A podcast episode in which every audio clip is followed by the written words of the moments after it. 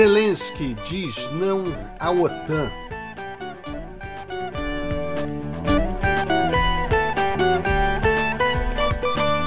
O bombardeio russo aperta em Kiev. E no Brasil, o PL de Jair Bolsonaro se torna o maior partido da Câmara dos Deputados.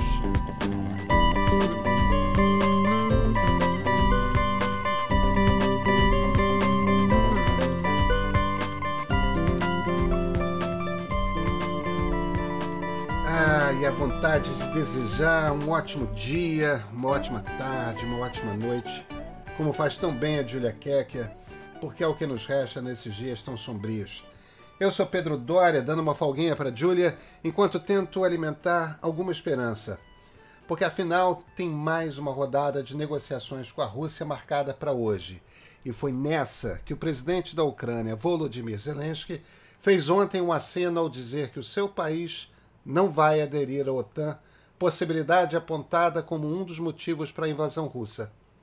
Aí, aspas do Zelensky. Por anos nós ouvimos sobre uma porta aberta à OTAN, mas também ouvimos que não poderemos entrar. E essa, essa é uma verdade que precisamos aceitar, disse ele. Ainda no campo diplomático, os primeiros ministros da Polônia, da Eslovênia e da República Tcheca, todos integrantes da OTAN, fizeram ontem uma viagem perigosa de trem até Kiev para declarar pessoalmente o seu apoio aos ucranianos. Ele não vai à Ucrânia, claro, mas o presidente dos Estados Unidos, Joe Biden, fará na semana que vem sua primeira visita à Europa desde a invasão russa. Ele vai participar de uma cúpula da OTAN no dia 24 e assistir a uma reunião do Conselho da Europa para tratar da crise da Ucrânia.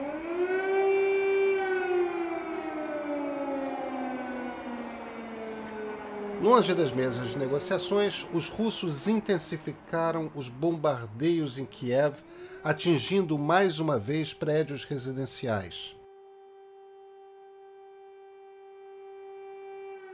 E olha, desde o início da guerra, uma criança ucraniana se tornou refugiada a cada segundo.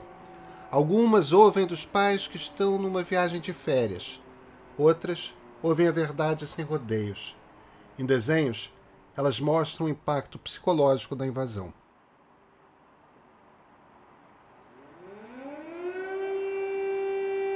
Dois jornalistas que trabalhavam para a rede americana Fox News, a produtora ucraniana Alexandra Kushniova e o cinegrafista Pierre Zangrevsky, morreram em Kiev no mesmo ataque russo que feriu o repórter britânico Бенджамин смягчить воздействие западных санкций, говорил сегодня Михаил Мишустин. На встрече со своим белорусским коллегой российский премьер подчеркнул, надо усилить сотрудничество в рамках союзного государства, а на совещании в правительстве обсуждали, как сохранить доступность.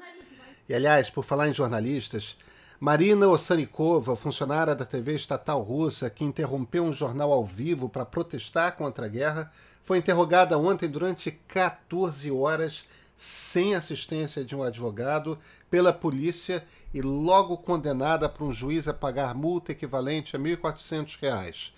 Oceanikova ainda pode ser processada com base na nova lei de, de informações falsas e pegar uma pena que pode chegar a 15 anos.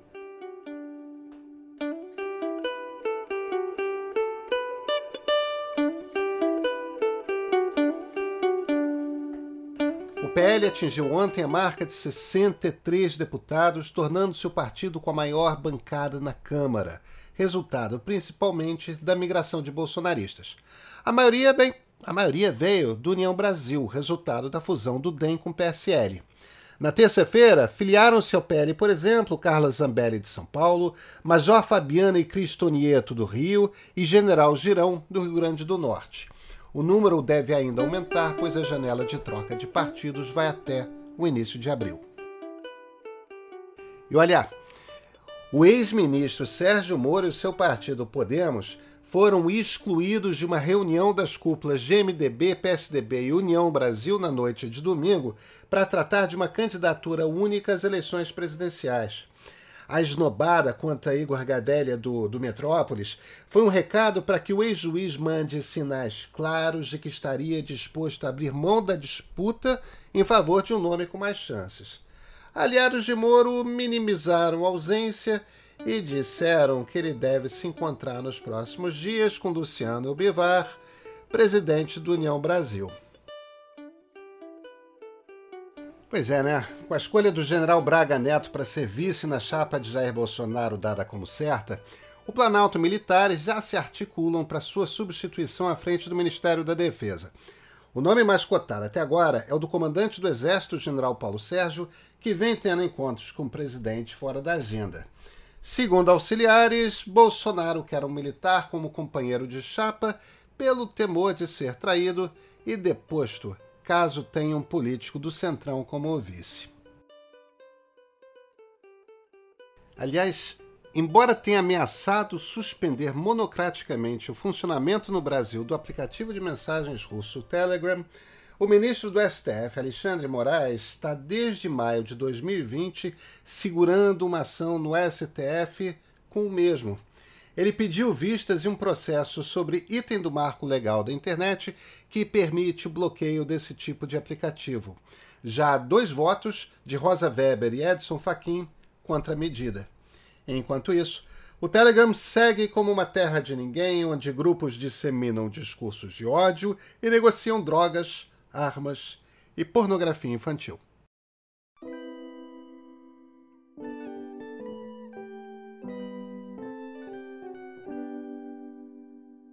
A comunidade LGBTQIA, foi abalada pela morte na noite de segunda-feira do policial civil Paulo Vaz, de 36 anos, homem transgênero gay, influenciador e ativista, conhecido como Popó Vaz. Ele foi encontrado morto e a causa ainda não foi divulgada. O policial, um dos poucos transgêneros em forças de segurança, era casado com o youtuber Pedro HMC, dono do canal Põe na Roda. A notícia foi dada oficialmente pelo perfil da Associação Nacional de Travestis e Transsexuais, a ANTRA, no Twitter, acrescentando que Popó era mais um que, entre aspas, não suportou continuar em uma sociedade tão violenta e desumana. O Instituto Brasileiro de Mineração, IBRAM, que reúne mais de 120 empresas do setor, declarou-se ontem contrário ao projeto que libera a exploração mineral em terras indígenas, previsto para ser votado em regime de urgência na Câmara, conforme revelou Lauro Jardim. A entidade não se diz contra a mineração nessas áreas, mas, mas defende que exista um debate mais amplo da sociedade. Reservadamente, as grandes empresas de mineração avaliam que o projeto em discussão teria impacto ambiental devastador e beneficiaria mesmo, principalmente, o garimpo ilegal. Madrid amanheceu nessa terça-feira parecendo uma paisagem marciana. Quer dizer, se Marte tivesse cidades, né? O céu de fim de inverno estava tingido de vermelho, enquanto uma poeira alaranjada cobria carros e prédios. A mudança na paisagem foi resultado de um fenômeno que os espanhóis chamam de calima. É algo como bruma, que acontece quando ventos quentes espalham a areia do deserto do Saara, no norte da África. É algo relativamente comum nas Ilhas Canárias, um arquipélago espanhol que fica na costa africana. Mas essa nuvem de poeira é invulgarmente grande e tem a possibilidade até de atingir a costa brasileira. O Ministério da Saúde confirmou ontem os dois primeiros casos no Brasil de uma variante do SARS-CoV-2 apelidada de Delta Cron por misturar características das cepas Delta e Omicron. Segundo o ministro Marcelo Queiroga, um caso foi identificado no Amapá e outro no Pará. Ele não informou o estado de saúde dos pacientes, nem se eles viajaram ou tiveram contato com pessoas que vieram do exterior. Enquanto isso, Queiroga se reuniu ontem com o presidente do Senado, Rodrigo Pacheco, para tratar do rebaixamento da Covid-19 à categoria de endemia. Ele já havia tratado do assunto na semana passada com o presidente da Câmara, Arthur Lira, e vai conversar na sexta-feira com o ministro Luiz Fux, que preside o Supremo Tribunal Federal. O governo quer, com isso, acabar com a emergência em saúde pública de importância nacional, SPIN, o que anularia medidas de distanciamento como a exigência de máscaras. Mas o fim da SPIN também afeta autorizações emergenciais de vacinas e compras públicas. Queiroga, o que ele quer mesmo é evitar que o rebaixamento seja questionado na Justiça ou no Legislativo.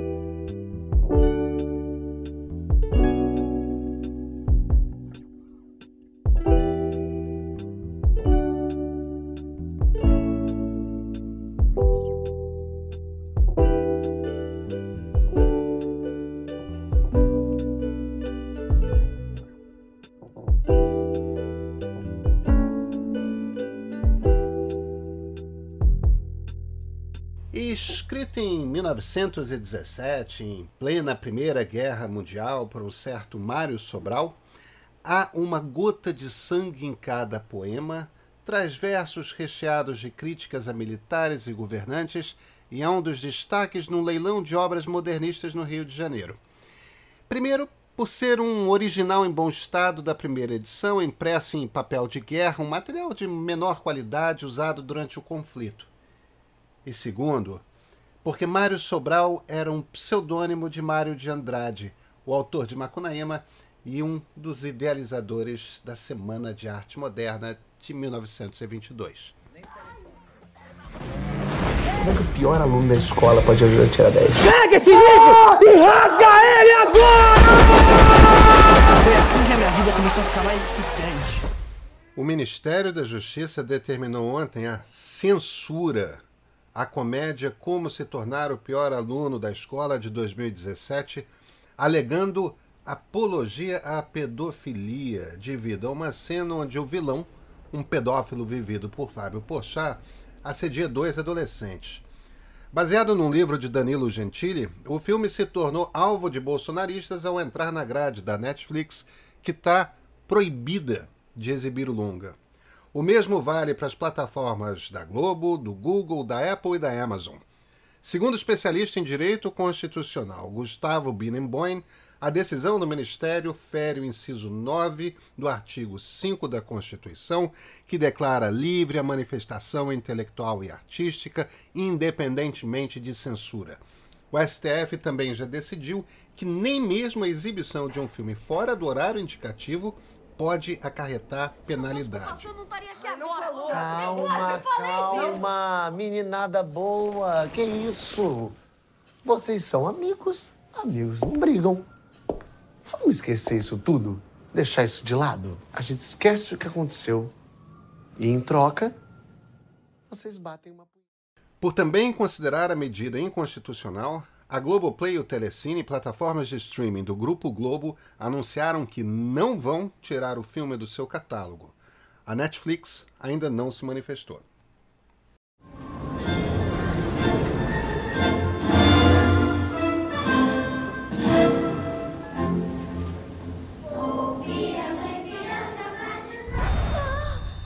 Franca favorita ao Oscar de melhor direção por Ataque dos Cães, a neozelandesa Jane Campion teve ontem sob ameaça de cancelamento nas redes sociais e teve de correr para se desculpar com as irmãs tenistas Serena e Venus Williams.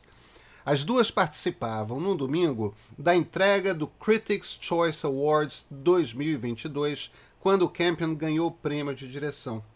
Ao agradecer, a cineasta homenageou as mulheres presentes, mas fez uma brincadeira com as tenistas. Venus e Serena, vocês são maravilhosas. No entanto, vocês não jogam contra os caras como eu tenho que fazer. A piada foi interpretada nas redes como desmerecimento às conquistas das irmãs, iniciando um movimento de repúdio a Campion, que logo se retratou. Fiz um comentário sem pensar, comparando o que faço no mundo do cinema com que tudo o que Serena Williams e Venus Williams alcançaram. Eu não pretendia desvalorizar essas duas lendárias mulheres negras e atletas de nível mundial. What you doing? Getting mixed up with her. You are marvelous, Rose. E o Senado ó, aprovou nessa terça-feira a chamada Lei Paulo Gustavo, que destina 3,8 bilhões, bi com B de bola mesmo, a estados e municípios para apoio ao setor cultural que foi muito abalado pela pandemia da Covid-19. Os senadores eles resgataram a versão original do projeto. Ele tinha sido modificado na Câmara dos Deputados para dar à Secretaria Especial de Cultura do Governo Federal ingerências sobre os recursos. Isso, isso acabou. O texto ele vai agora para a sanção presidencial. Tô com uma raiva desse cachorro que tem aqui do lado, que eu tô querendo ver minha novela, ele não para de latir. Eu tô quase tacando uma pedra em cima dele. Entendeu? É que não pode tacar pedra que vem essas ONG de cachorro atrás da gente.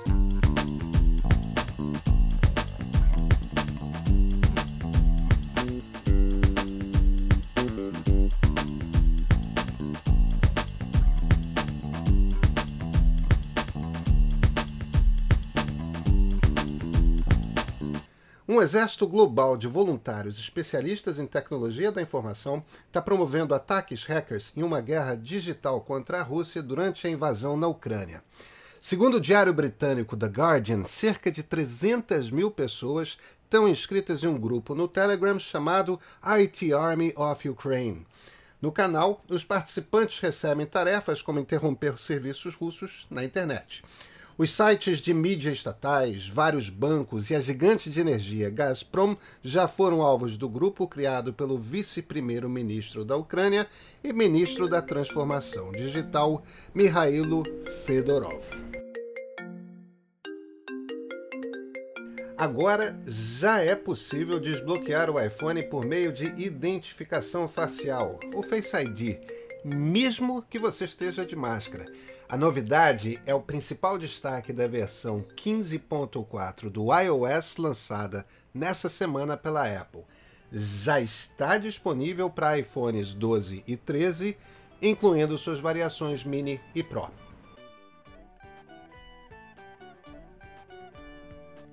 E vocês achando que não ia falar, né? O podcast foi fluindo, o clima desanuviando. Posso, posso até repetir a Júlia. E aí, como é que você tá, hein? Quem sabe, quem sabe amanhã a titular já não tá de volta, o clima melhora, pois é. Até amanhã, pessoal, com mais um No Pé do Ouvido.